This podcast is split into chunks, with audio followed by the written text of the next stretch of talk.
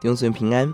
今天我们一起思想历代志下第三十章，希西家的宗教改革，守逾越节。二十九章记载了希西家一上任推动宗教改革，除掉偶像，百姓立约恢复献祭。而这一章在记载守逾越节，在守律法的时候有正确的弹性。按照立位记二十三章，逾越节是在正月十四日守。那这时候圣殿刚刚洁净完，过了时间，而且自己的祭祀不够。第三节，百姓没有聚集，因此选择在二月来守节。按照条例是不可以，但希西家抓住复兴的浪潮，带领众百姓敬拜守节，思想纪念神过去的恩典，因此蒙神悦纳。不单是守节的日子，洁净的条例，十八到二十节，北国很多以色列人来守节。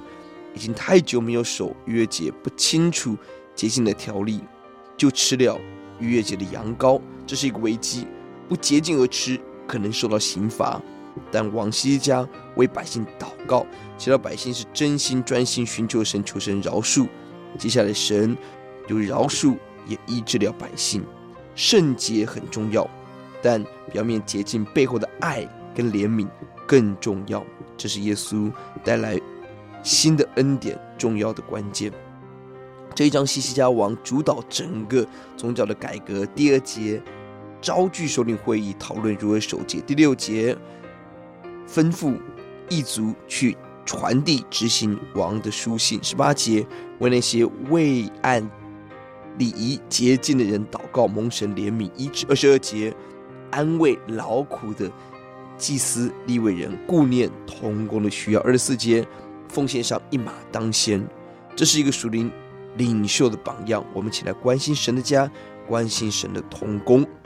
整个守节的过程，让我们看到今天教会建造的步骤：一到四节是祷告寻求聚集大会；五到十二节发出呼召意向传递；十三十四节是除掉偶像；十五十六节是领袖先除罪；十七到二十节是百姓除罪，并且求洁净；二十一到二十三节。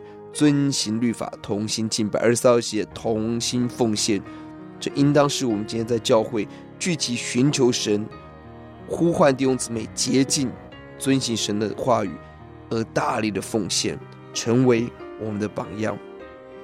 感谢主，这章要节的第八节，现在不要向你们列祖印着景象，只要归向耶和华，进入他的圣所，就是永远成圣的居所，又要侍奉耶和华你们的神，好使他的烈怒转离你们。转向神的行动就是离开偶像，进入教会侍奉神。即便在最大亡国危机的时候，神的怜悯临到我们。祷告，主让我们走你的道路，爱教会，爱敬拜，奉主的名，阿门。